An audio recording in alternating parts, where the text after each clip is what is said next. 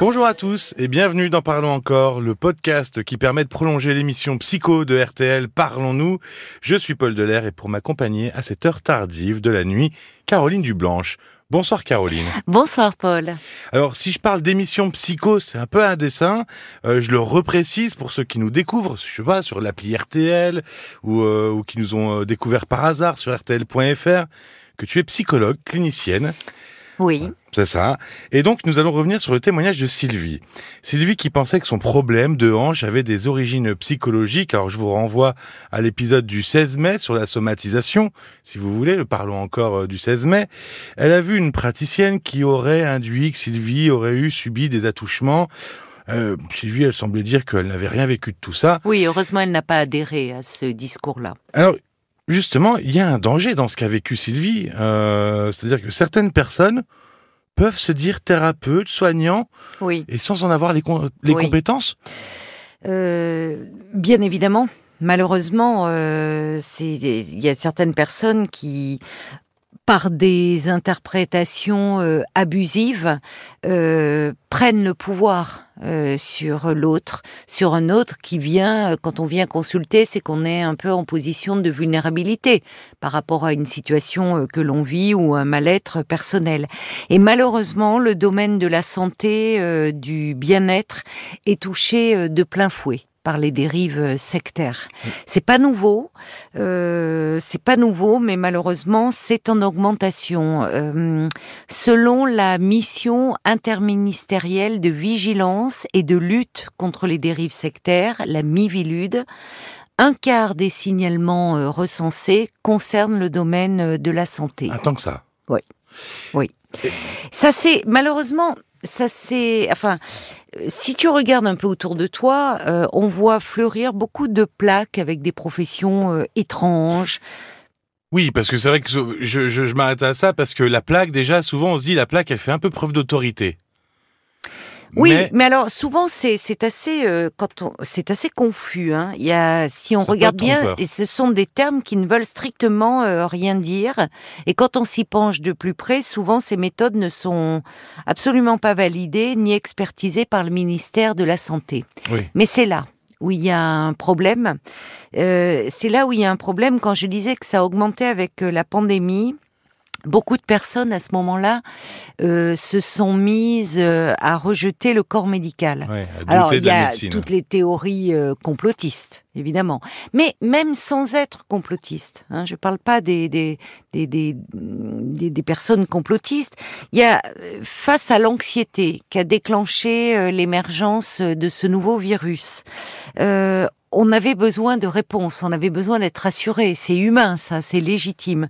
Et en fait, les médecins, dans un premier temps, ont été démunis eux-mêmes. Ils ne savaient Hein, pas. ils ne savaient pas, en fait, médecins, épidémiologistes, scientifiques, ils ne savaient pas ce qu'était ce nouveau virus. Donc, ils ont tâtonné, observé, expérimenté, fait des études cliniques. Euh, et il y avait parfois des discours qui se contredisaient, il est vrai. Et face à cela, eh bien, il y a euh, toutes sortes de gourous qui se sont euh, engouffrés dans la brèche et le discours était bien rodé. La médecine traditionnelle ne marche pas et de toute façon la médecine ne fait que traiter les symptômes mais pas le fond. Le fond qui est à l'origine de la maladie et en général, euh, ce qu'on voit, euh, ce qu'on observe souvent chez, dans ces personnes, euh, et ça peut être des personnes du, comment dire, qui sont des professionnels de santé ou Bah, du bien-être. C'est ça le risque. Il peut y en avoir, oui, c'est ce que malheureusement. te demander, est-ce qu'il se peut qu'il y ait des dérives chez des personnes qui soient assermentées Oui. ou des personnels de santé, Oui, finalement? malheureusement, oui, oui, oui. Ben oui, c'est le, j'ai le regret de dire oui. Oui, ce qui, Et ce alors, qui ce qui encore- trompe d'autant ouais, plus, c'est encore plus bien difficile à détecter, quoi. Oui, oui. Il peut y avoir euh, dans les, les, les professionnels de santé ou apparentés euh, euh, des, des, des, des personnes qui dérivent et qui, euh, tout d'un coup, ont la certitude de détenir euh, la vérité. Alors Mais- souvent, oui, pardon. Non, non, j'allais te demander. Souvent euh, avec des méthodes très psychologisantes. C'est-à-dire que pour revenir euh, au témoignage hein, de, de cette auditrice, euh, méthode psychologisante visant à, à mettre euh, finalement à faire ressortir la culpabilité du patient dans le développement de sa maladie ou de son mal-être. Il en serait à l'origine. Ah oui. On part d'une que- prothèse de hanche, la nécessité d'une prothèse de hanche où il y a une articulation douloureuse, enfin, euh, oui. mais de- finalement qui aurait lié à son histoire. Oui. Là, on est dans quelque chose de psychologisant où on va culpabiliser. Oui, alors que c'est que du mécanique finalement, euh, Bah, oui. que Là, on est vraiment dans, on est vraiment dans du mécanique. Ou la revendication d'un mieux-être dans une société très individualiste et matérialiste. Et là, on voit l'émergence de discours euh, d'une euh, teintée de spiritualité, de religiosité, mais finalement euh, visant à mettre sous emprise. Et souvent, ce qu'on on- on remarque, je disais un peu toutes ces plaques qui euh, qu'on voit un peu avec des noms étranges, énergéticiens, biodynamiques.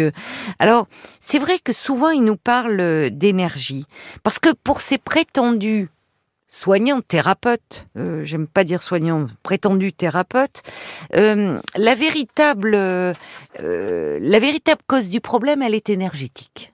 C'est quelque chose que l'on retrouve constamment. Mais attention, hein. L'énergie. Oui. Qu'est-ce que c'est? Oui. Alors c'est pas l'énergie dont parlent les physiciens ou les astrophysiciens. Non. C'est l'énergie du cosmos. L'énergie cosmique. C'est l'énergie dont on parle dans le bouddhisme, dans l'hindouisme, l'énergie universelle ou l'âme universelle. Là, ça commence à devenir un peu fumeux. Quel rapport avec les symptômes, avec le mal-être, avec la maladie? Il y a aussi la notion de pureté qui revient beaucoup dans le discours euh, dans les, de, de ces euh, de ces gourous, je crois qu'il faut les appeler euh, Mhm. comme ils sont. Euh, purifier le corps. Bon. Oui. Alors, euh, là, C'est- C'est évidemment, assez radical même finalement. ben, purifier le corps, et alors on voit beaucoup dans le domaine de la nutrition émerger euh, plein de nouvelles tendances, et notamment la mise en avant du jeûne. Voilà, jeûner pour se purifier. Or, on sait que ça doit être encadré, c'est pas sans ah oui, risque. les jeunes, ça se pratique pas euh, si simplement. Il faut que ce soit vraiment oui, encadré. Ça Vraiment. part des professionnels de santé pour le coup. Exactement, exactement. Mais alors là aussi, euh, là on est dans des pratiques issues de la, mou- la mouvance euh, New Age.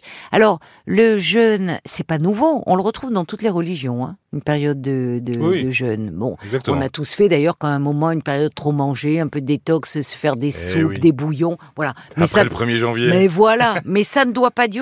Mais là, ce qui caractérise les mouvements sectaires, c'est associé à un dénigrement systématique de la médecine euh, traditionnelle. Et là aussi, forcément, il y a la malbouffe.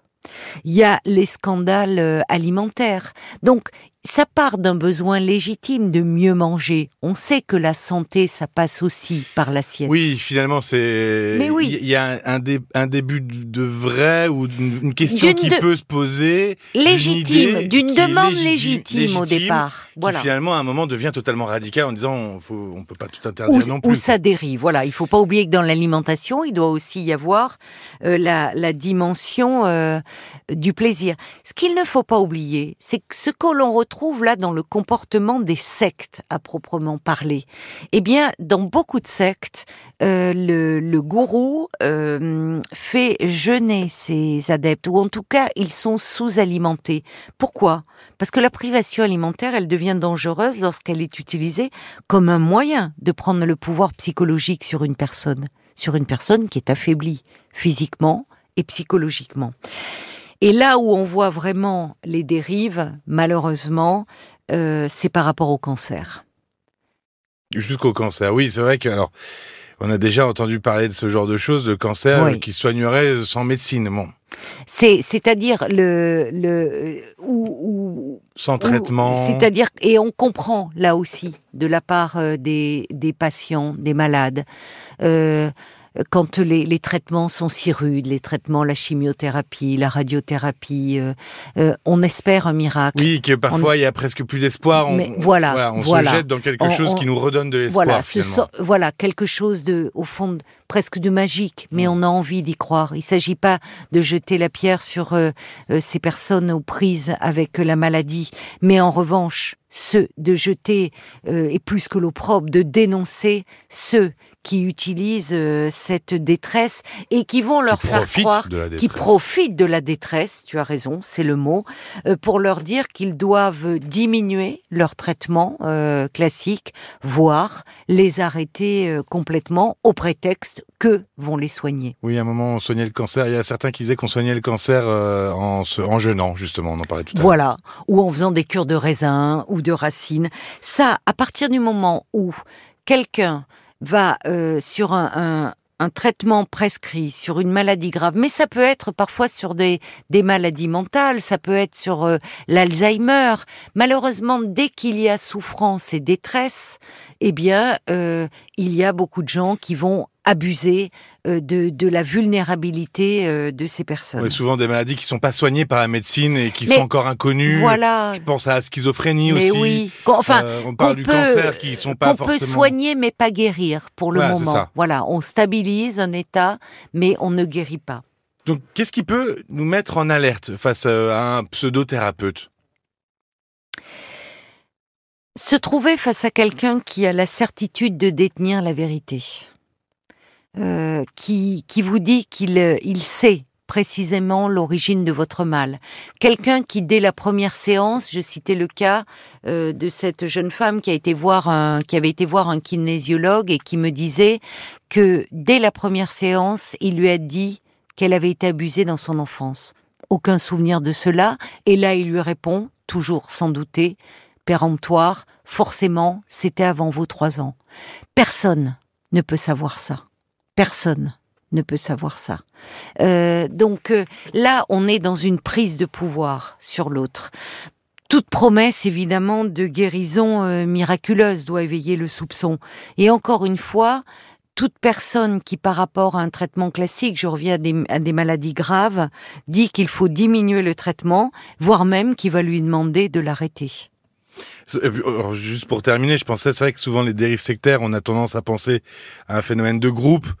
Euh, quand on pense groupe, Oui. on pense groupe. Mais non, ça peut aussi arriver, voilà, dans un cabinet, euh, en Bien tête à tête. bien C'est ça aussi. Il faut faire attention à ça. Et y compris par des professionnels de santé qui sont, euh, alors je ne sais pas s'ils sont illuminés, s'ils s'ils croient, ils peuvent malheureusement être d'autant plus convaincants qu'ils croient eux-mêmes ce qu'ils prêchent. Et on voit des professionnels de santé qui vont euh, tout d'un coup euh, vous proposer des stages, euh, des attention à tout cela. Vous voyez, c'est où ça, où ça dérive sur des stages autour de la santé et du Ça bien-être. commence à sortir du cadre, finalement. Oui.